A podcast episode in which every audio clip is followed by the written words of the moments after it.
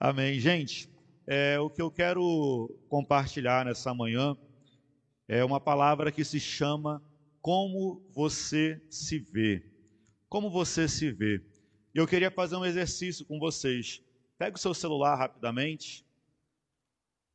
Você vai abrir a câmera do seu celular e colocar no modo selfie. Olha aí. Como você se vê? Fique um pouquinho.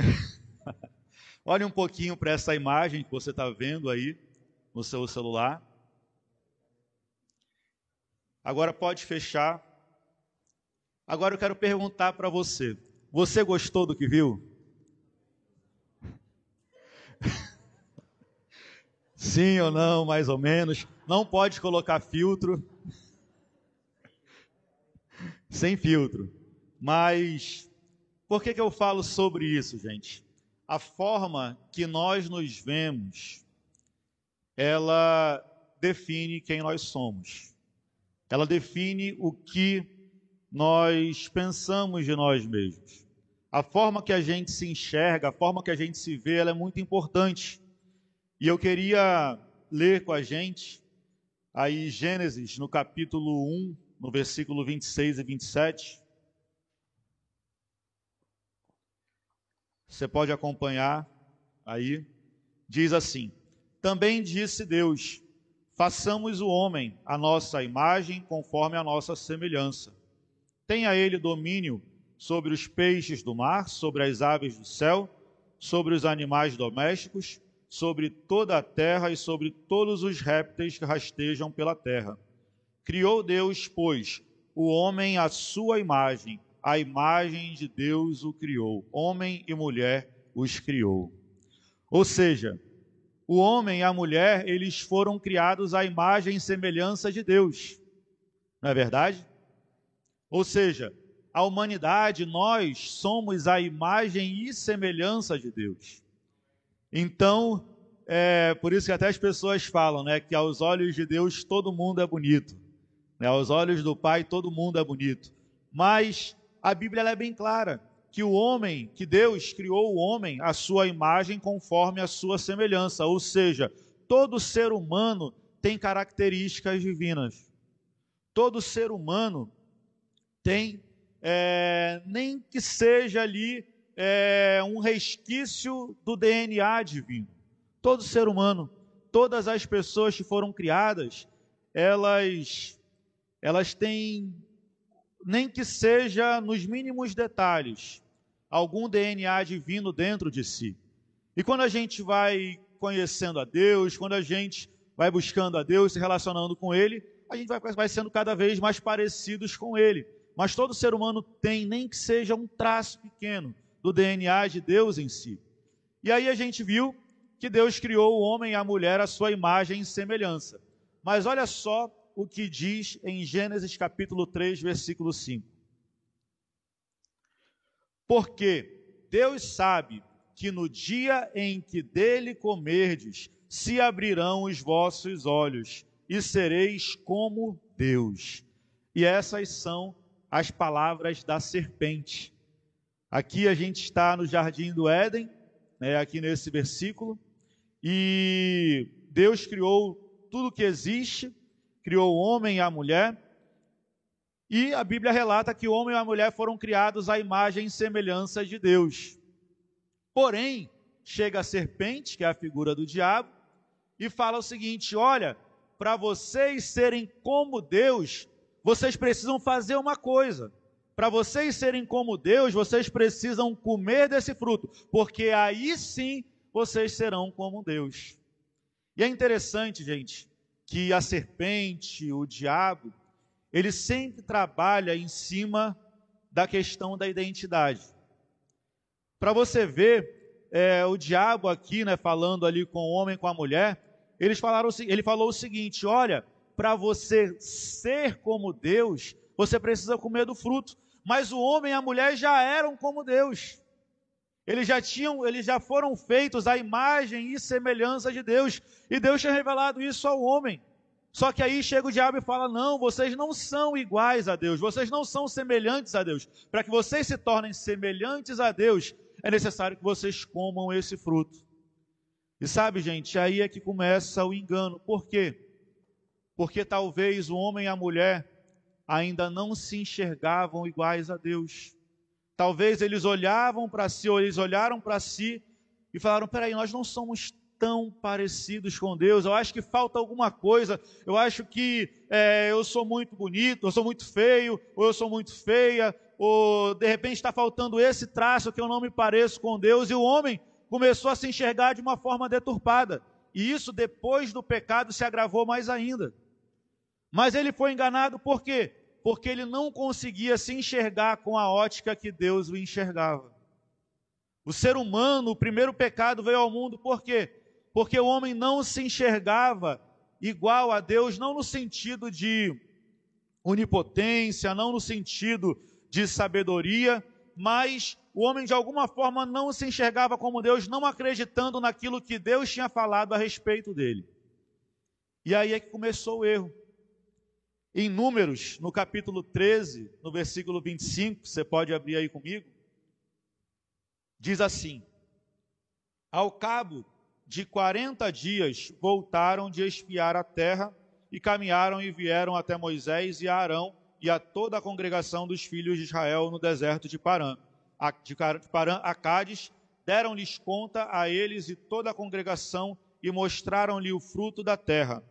Relataram a Moisés e disseram: Fomos à terra que nos enviaste, e verdadeiramente mana leite e mel, e este é o fruto dela.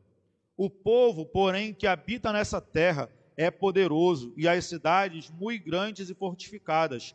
Também vimos ali os filhos de Anak. Os amalequitas habitam na terra do Negueb, os heteus, os jebuseus, os amorreus habitam na montanha, na montanha, os cananeus habitam ao pé do mar e pela ribeira do Jordão. Então Caleb fez calar o povo perante Moisés e disse: Eia, subamos e possuamos a terra, porque certamente prevaleceremos contra ela. Porém, os homens que nela, porém, os homens que com ele tinham subido disseram: Não poderemos subir contra aquele povo, porque é mais forte do que nós. E diante dos filhos de Israel, infamaram a terra que haviam espiado, dizendo: A terra pelo meio da qual passamos a espiar é terra que devora os seus moradores, e todo o povo que vimos nela são homens de grande estatura.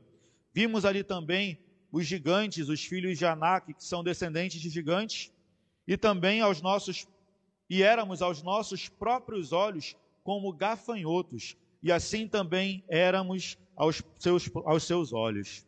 Sabe, gente, é interessante que nessa outra história aqui, é, Moisés mandou doze espiões para espionarem ali a terra aonde Deus tinha prometido ao povo. Só que desses doze, dez vieram com é, um relatório, um relatório muito pessimista a respeito da terra. Né? E a Bíblia fala que desse, esses dez falaram bem assim: olha, essa terra realmente ela manda leite e mel, é uma terra muito boa, porém as pessoas que habitam nessa terra são mais poderosas do que nós. As pessoas que habitam nessa terra são gigantes, são pessoas que são mais fortes, são pessoas que, que aos nossos olhos, é, nós, nós somos como gafanhotos aos olhos deles. E aí é que está a questão, gente. Eles falaram no final o quê? Que eles se enxergavam como gafanhotos, como seres pequenos, se enxergavam sem poder de combate em relação àquela terra, em relação àquelas pessoas. E aí é que está a questão. Apenas desses doze, apenas dois entraram naquela terra. Os dez que tinham uma opinião errada sobre eles mesmos não conseguiram conquistar nada. E hoje em dia, infelizmente, acontece muito isso. Pessoas que não conseguem usufruir daquilo que Deus tem para elas, por quê? Porque se enxergam de uma maneira errada se enxergam ah, muito pequenininho, se enxergam muito coitadinho, ou se enxergam como vítimas da sociedade e tudo. Mas não, Deus tem mais para a gente, só que para gente, é, para que a gente possa usufruir tudo que Deus tem para as nossas vidas, é necessário a gente se enxergar com a ótica certa. E como a gente viu aqui, aqueles dez espiões que estavam ali né, a espionar aquela terra, nenhum deles entraram. Por quê? Porque eles se enxergavam como gafanhotos, como diz aqui no final do versículo. E éramos aos nossos próprios olhos como gafanhotos, e assim também o éramos aos seus olhos. Sabe, gente, isso isso é muito importante. Isso fala da forma com que nós nos enxergamos.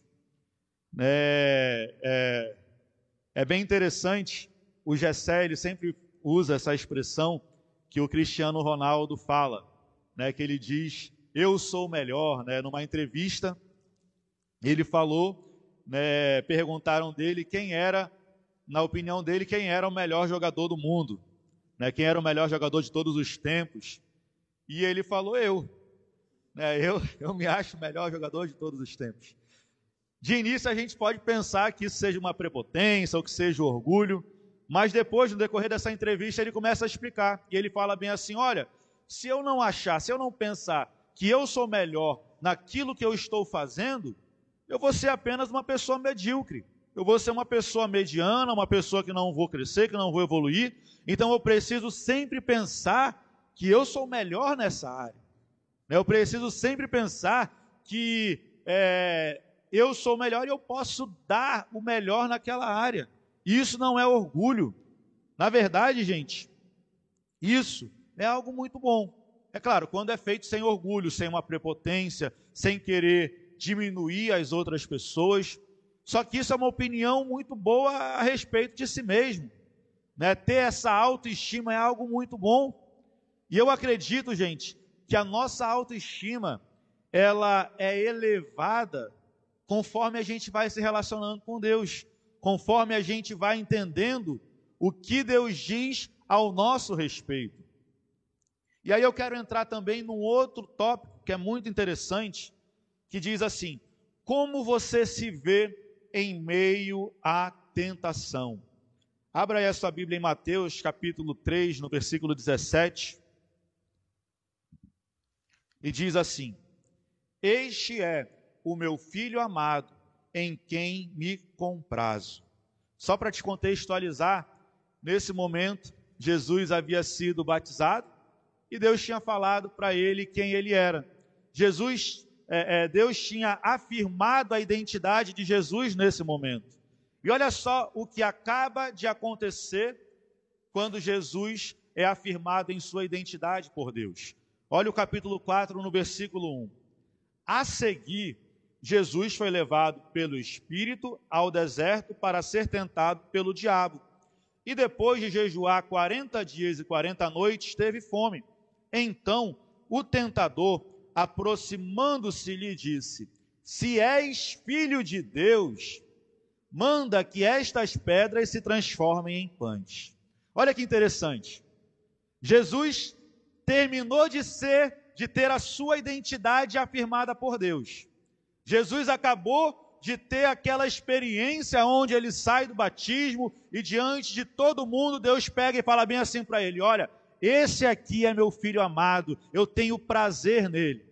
Jesus acaba de sair desse momento tão grandioso, tão glorioso, aí chega o diabo novamente, assim como ele agiu lá no jardim do Éden, e fala bem assim: Olha, se você é filho de Deus, então você tem que fazer alguma coisa. Você tem que fazer alguma coisa para provar que você realmente é filho de Deus. Porque caso você não prove para mim, a sua identidade está colocada em xeque. A sua identidade é questionável se você não comprovar que você é filho de Deus. E aí o diabo começa, ou melhor, o diabo tenta, digamos assim, entrar na mente de Jesus. Se você é filho de Deus, transforma essa pedra em pão. Se você é filho de Deus, é, olha, se joga daqui do, do, do templo. Se você é filho de Deus, aí o diabo ele vai tentando nesses detalhes. E sabe, gente, o diabo ele sempre vai tentar a gente na nossa identidade. Até porque o pecado, ele não é uma questão de comportamento. Às vezes a gente paga, a gente pensa que o pecado só se resume a comportamento, mas na verdade o pecado ele é uma questão de identidade. Por quê? Porque quando eu não sei realmente quem eu sou, eu dou ouvido à voz do inimigo. Quando eu não sei realmente quem eu sou, eu cedo à pressão do pecado. Quando eu não entendo quem eu sou em Deus, ou quando eu não me relaciono com Deus, ou quando eu não consigo ouvir a voz de Deus dizendo o que ele pensa ao meu respeito, eu me entrego fácil ao pecado. Ou seja, o pecado ele sempre vai ser uma questão de identidade, uma questão de natureza. E da mesma forma, a filiação sempre vai ser uma questão de natureza. E aí é que a gente entende, olha só o que diz aqui. Eu quero ler, antes, antes dessa, da gente entrar nessa questão da nossa natureza de filhos de Deus, eu quero ler o que diz aí em Jeremias capítulo 29, no versículo 11. Porque quando a gente entra nessa questão, tanto da natureza pecaminosa, quanto da natureza de filhos de Deus, a gente já começa a entender como Deus nos enxerga. Como Deus enxerga as nossas vidas. A gente eu acredito que a forma que a gente vai lidar com as tentações vai muito do entendimento que eu tenho de como Deus enxerga a minha vida. E olha só o que que diz aí em Jeremias, no capítulo 29, no versículo 11. Diz assim: Eu é que sei que pensamentos tenho a vosso respeito, diz o Senhor pensamentos de paz e não de mal, para vos dar o fim que desejais. Então me invocareis, passareis a orar a mim, e eu vos ouvireis. E eu vos ouvirei. Buscar-me-eis e me achareis quando me buscardes de todo o vosso coração. Serei achado de vós, diz o Senhor, e farei mudar a vossa sorte. Congregar-vos-ei de todas as nações e de todos os lugares para onde vos lancei diz o Senhor, e tornarei a trazer-vos ao lugar de onde ao lugar de onde vos mandei para o exílio. Gente, em que momento Deus estava falando isso aqui para o povo? Era o momento onde o povo estava fazendo tudo certinho? Era o momento onde o povo estava ali na terra de Canaã, usufruindo o melhor de Deus? Não. Deus falou isso aqui para o povo exatamente quando o povo estava em exílio pela Babilônia estava no exílio da Babilônia, estava sendo ali dominado pelo povo babilônico e por conta dos próprios pecados do povo. Né? A consequência ali do, do próprio pecado do povo fez com que eles virassem, ficassem dominados pelos babilônicos. Então, olha só o que, que Deus fala para o povo: olha, eu sei o pensamento que eu mesmo tenho a respeito de vocês. Às vezes a gente tem um pensamento errado de Deus como se Deus tivesse assim, né, bem assim na ponta do céu, com uma lança na mão. A qualquer momento que a gente falhar, que a gente errar, ele vai lá e vai né, lançar maldição, vai lançar aquela lança, vai, sei lá, fazer alguma coisa com a gente. Mas a gente precisa entender que os pensamentos de Deus no, ao nosso respeito são pensamentos de paz, são pensamentos bons. O nosso Deus é um Deus bom. O nosso Deus ele é um Deus amoroso, ele é um Deus que ele não olha para as nossas vidas a ponto de toda hora ficar nos julgando, ou de tentar nos condenar, ou de tentar fazer, fazer a gente punir pelos nossos pecados. Não. Deus ele tem pensamentos de paz ao nosso respeito. Só que muitas vezes a gente pensa que Deus ele tem olhos errados ao nosso respeito. É, eu lembro quando eu era criança, geralmente falavam, faziam muito essa expressão quando a gente falava, fazia algo errado. Olha, Deus está vendo, hein? Olha, Deus está vendo. Cuidado que Deus está vendo. E ali aquilo gerava aquele medo assim, né? E às vezes inconscientemente, né? Eu falo por mim, eu comecei a enxergar Deus como se fosse um Deus é, carrasco, um Deus que fosse um, um Deus que só esperava eu, eu fazia tal passo assim um pouquinho para fora da linha, e aí já ia me castigar, já ia me punir, já ia me fazer um monte de coisa comigo. E por muito tempo eu tive essa imagem de Deus. Só que na verdade Deus não é assim. E olha só o que, que diz aí em Isaías capítulo 1, versículo 18. Vinde, pois, e arrazoemos, diz o Senhor, ainda que os vossos pecados sejam como a escarlata, eles se tornarão brancos como a neve. Ainda que sejam vermelhos como carmesim, se tornarão como lã. Se quiserdes e me ouvirdes, comereis o melhor dessa terra. Amém? Sabe, gente, que, que interessante, é, é muito lindo a gente ver o amor de Deus. É muito lindo a gente entender como Deus nos enxerga. A partir dessa ótica, a gente começa a se enxergar de uma maneira melhor. A gente começa a viver uma vida cristã até mais feliz. Né? Eu vou perguntar aqui de vocês: quem aqui tem filho pequeno, tipo de dois, um ano, ou quem já teve e já cresceu? Levanta a mão. Olha aí, ó. Vou te fazer uma pergunta. Você que é pai e seu filho está nessa idade, ou até mesmo já passou dessa idade. Quando seu filho fez cocô ou faz cocô na fralda, você joga fora o filho ou você joga fora a fralda? É um absurdo, né? Mas me respondam: quando seu filho faz cocô na fralda, quem é que você joga fora? Vai pegar o filho, ah, esse aqui não presta mais, porque ele fez cocô na calça, fez cocô na fralda. Ninguém joga fora o filho. O que, que a gente faz com o filho? A gente limpa, passa o talco, lava, pega a fralda e faz o quê? Deixa ali de recordação, para todas as vezes que o filho olhar para aquela fralda, ele se lembrar que ele não pode mais fazer cocô na fralda, é isso? O que, que a gente faz com a fralda, gente?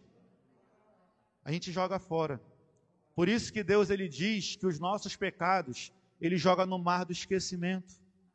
Ele faz o quê? Ele pega o filho, ele limpa o filho, pega a fralda, joga fora a fralda e o filho continua limpinho. O filho continua sendo filho. O filho continua sendo herdeiro. O filho continua sendo amado. E é isso que Jesus fez através da graça. Não existe pecado grande demais, não existe cocô grande demais que faça a gente ser jogado fora por Deus. Não existe isso. Mas às vezes esse pensamento é, é, por tão assim óbvio que seja, fica na nossa mente. Ah, eu acho que eu não sirvo para ser crente, não. Porque, poxa, eu errei de novo nessa área. Poxa, eu falhei de novo. Eu caí de novo nessa área de pecado. Eu falhei de novo nisso. Não, acho que Deus não vai mais me aceitar, não. Gente, pelo amor de Deus, como é que Deus ele vai fazer isso com a gente? O filho continua sendo filho. O cocô é jogado fora, o pecado é jogado fora, mas você permanece. O pecado não muda a sua identidade de filho. Mesmo que você não queira mais ser filho, porque às vezes acontece isso. Eu mesmo já quis. Não, não quero mais, eu não quero mais. É, é, tive crise na minha fé, né? Teve uma época que eu quase virei agnóstico. E, e nossa, eu não queria mais ser filho, achava que não era mais para ser filho e tudo, mas não adianta, cara, mesmo que eu não queira ser filho, eu continuo sendo filho. Por quê? Porque é o mesmo sangue. Mesmo que eu troque meu nome, mesmo que seu filho não goste de você, troque de nome, tire o seu sobrenome, ele vai continuar sendo filho. Por quê? Porque está no sangue. E o sangue que nos cobriu, gente, é o sangue de Jesus. E esse sangue, ele é poderoso para perdoar os seus pecados de ontem, os seus pecados de hoje, os seus pecados de amanhã, os seus pecados da semana que vem. Esse sangue, ele cobriu e ele removeu e ele perdoou todos os nossos pecados. A partir do momento em que eu começo a me enxergar dessa forma, eu não sou livre para pecar. Às vezes as pessoas pensam, ah, a pessoa que acredita que é, já foi perdoado, que Jesus já removeu todos os pecados, agora é livre para pecar, agora é livre para fazer isso, aquilo. Não, pelo contrário. Quando eu tenho esse entendimento, eu não sou livre para pecar, pelo contrário, eu sou liberto do pecado. Por quê? Porque eu começo a enxergar para mim, a, a, a, eu começo a me enxergar Não como uma pessoa que precisa ser liberta, mas eu começo a me enxergar como uma pessoa que já foi liberta pela obra da cruz. Eu começo a me enxergar como uma pessoa que já foi livre do pecado, não pelo meu mérito próprio, mas por mérito daquele que me libertou. Eu começo a enxergar que a filiação não é mérito meu. Eu não escolhi ser filho de quem eu sou filho. Ele é que me escolheu primeiro, ele é que me amou primeiro, e eu apenas aceitei esse fato. E aí eu entro num, num outro porquê, que é o porquê Deus nos vê dessa forma. Em Isaías ainda 53, no versículo 2, diz assim: Porque foi subindo como renovo perante ele, e como raiz de uma terra seca, não tinha aparência nem formosura. Olhámo-lo, mas nenhuma beleza havia que nos agradasse. Era desprezado e o mais rejeitado entre os homens, homem de dores que sabe o que é padecer, e como um de quem os homens escondem o rosto, era desprezado, e dele não fizeram caso. Certamente ele tomou sobre si as nossas enfermidades, as nossas dores levou sobre si e nós o reputávamos por aflito, ferido de Deus e oprimido, mas ele foi traspassado pelas nossas transgressões e moído pelas nossas iniquidades. O castigo que nos traz a paz estava sobre ele, e pelas suas pisaduras fomos sarados. Sabe por que Deus te enxerga dessa forma, ainda como filho? Unicamente e exclusivamente por causa de Jesus. Quando Deus ele olha para as nossas vidas, ele não olha o que você fez ontem, o que você fez hoje ou o que você vai fazer amanhã. Quando Deus ele olha para as nossas vidas, ele vê o próprio Jesus. Ele vê o sangue de Jesus que cobriu multidão de pecados. Ele vê o próprio filho dele. Sabe, gente, é assim que Deus nos enxerga. E ele só consegue nos enxergar por causa de Jesus. Não existe nada que eu possa fazer para que Deus me ame menos. Também não existe nada que eu possa fazer para que Deus me ame mais. Ele me ama e ponto. Por mérito meu? Não, por mérito de Jesus. Tudo é sobre ele. A Bíblia de Gênesis a Apocalipse fala sobre uma pessoa que é quem? Que é a pessoa de Jesus. E todas as vezes que eu peco, Todas as vezes que eu falho, todas as vezes que eu erro, eu faço duas coisas. A primeira coisa é pedir perdão de Deus, e a segunda coisa é compartilhar com alguém sobre o meu pecado. Ah, para a pessoa me julgar, para a pessoa não, pelo contrário, para a pessoa me ajudar. Por quê? Porque quando eu falo das minhas áreas de dificuldade para alguém, aquela pessoa, é claro, tem que ser uma pessoa de confiança, aquela pessoa ela em Deus vai começar a me ajudar a prosseguir, vai, me vai começar a me ajudar a caminhar. E, gente, depois que eu me converti, eu não caí uma, duas ou três vezes, não. Foram muitas e muitas vezes, e até hoje eu peco. Mas todas as vezes que eu me vejo em pecado, eu peço perdão a Deus e depois eu chego com o meu discipulador, chego com a pessoa que me acompanha e abro a minha vida e coloco a minha vida na luz. Sabe, gente, eu sempre tenho uma frase comigo que eu, digo bem assim: é, é muito melhor eu ir para o céu sem nenhuma reputação do que eu ir para o inferno porque eu tive medo de perder a minha reputação. É muito melhor eu ir para o céu como uma pessoa que, sabe, sem nenhuma reputação, uma pessoa que é, muitas vezes falhou ou que aconteceu alguma coisa e, e minha vida, do que eu ir para o inferno com aquela, como aquela pessoa que escondeu os seus pecados, que escondeu as suas fraquezas, que escondeu os seus, ali, os seus pontos fracos e, e acabou não confessando o pecado, não abrindo a vida, vivendo uma vida amargurada, vivendo uma vida presa, vivendo uma vida fingida, vivendo uma vida de aparência. Sabe, gente, isso é algo horrível. Na verdade, é, é viver um inferno na terra, isso é você esconder quem você realmente é. é, eu acho que ninguém devia fazer isso. Né? É algo que, que, de certa forma, adoece a nossa alma. Por mais que seja o pecado maior que seja, abra o seu coração, coloca na luz, fala, pede ajuda. Amém? E a gente já está caminhando para o final. E eu quero falar também um pouco de como nós devemos nos enxergar e como nós devemos enxergar as pessoas à nossa volta. Sabe, gente, a partir do momento em que eu começo a olhar as pessoas pelos óculos da graça, a partir do momento em que eu começo a olhar as pessoas pelos óculos de Cristo, pela ótica de Deus, eu entendo que ninguém ou que o mundo não deve mais nada a mim. Eu entendo que ah, o que o meu pai fez na minha infância me maltratou, ou o que fulano fez me abusou, fez isso, ele não deve mais nada a mim. Por quê? Porque o mesmo sangue que purificou os meus pecados, o mesmo sangue que foi entregue pelos meus pecados, também está sobre ele. O mesmo sangue. Eu preciso olhar também para as pessoas à minha volta como pessoas que foram perdoadas por Jesus também. E se Jesus perdoou essas pessoas, quem sou eu para não perdoar? Por acaso eu seria melhor do que Deus para não perdoar aquela pessoa? Se Ele, que é Deus, já perdoou o mundo, quem sou eu para não perdoar o meu pai?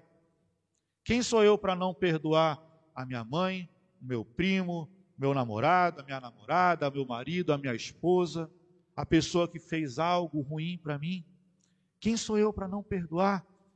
Sabe, gente, a partir do momento em que eu começo a enxergar as pessoas à minha volta pela ótica de, pela ótica de Cristo, eu consigo perdoar, eu consigo amar incondicionalmente, porque para amar incondicionalmente só é possível ser feito a partir pelos óculos da graça, a partir da ótica de Jesus.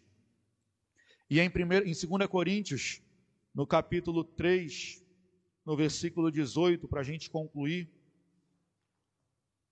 diz assim: E todos nós, com o rosto desvendado, ou seja, com o rosto sem véu, né, sem máscara, com o rosto limpo, liso, contemplando como por espelho a glória do Senhor, somos transformados de glória em glória na sua própria imagem, como pelo Senhor o Espírito.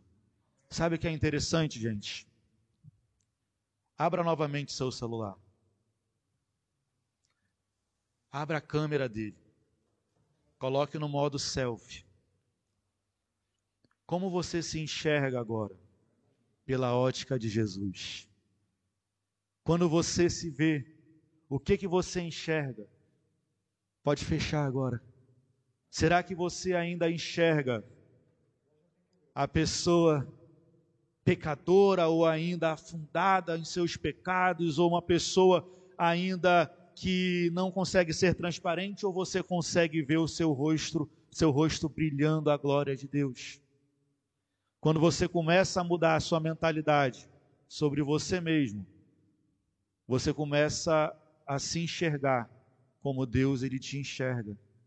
Quando você começa a entender a forma que Deus te enxerga, você pode olhar como a Bíblia diz, sem véu, sem máscara, sem é, fingimento. Você começa a olhar para você. Tem defeitos, sim, tem falhas, sim. Mas você começa a se enxergar como uma pessoa que foi coberta pelo sangue de Jesus. E a transformação de glória em glória, ela não é uma transformação carnal, uma transformação forçada. Aquela transformação de que não, eu tenho que ser parecido com Jesus, assim, assim, assado, o jeito que Jesus falava. Eu olho o pastor Agnaldo, nossa, eu tenho que ser exatamente assim como ele é, para que eu seja mais parecido. Não, não é isso. Sabe, gente?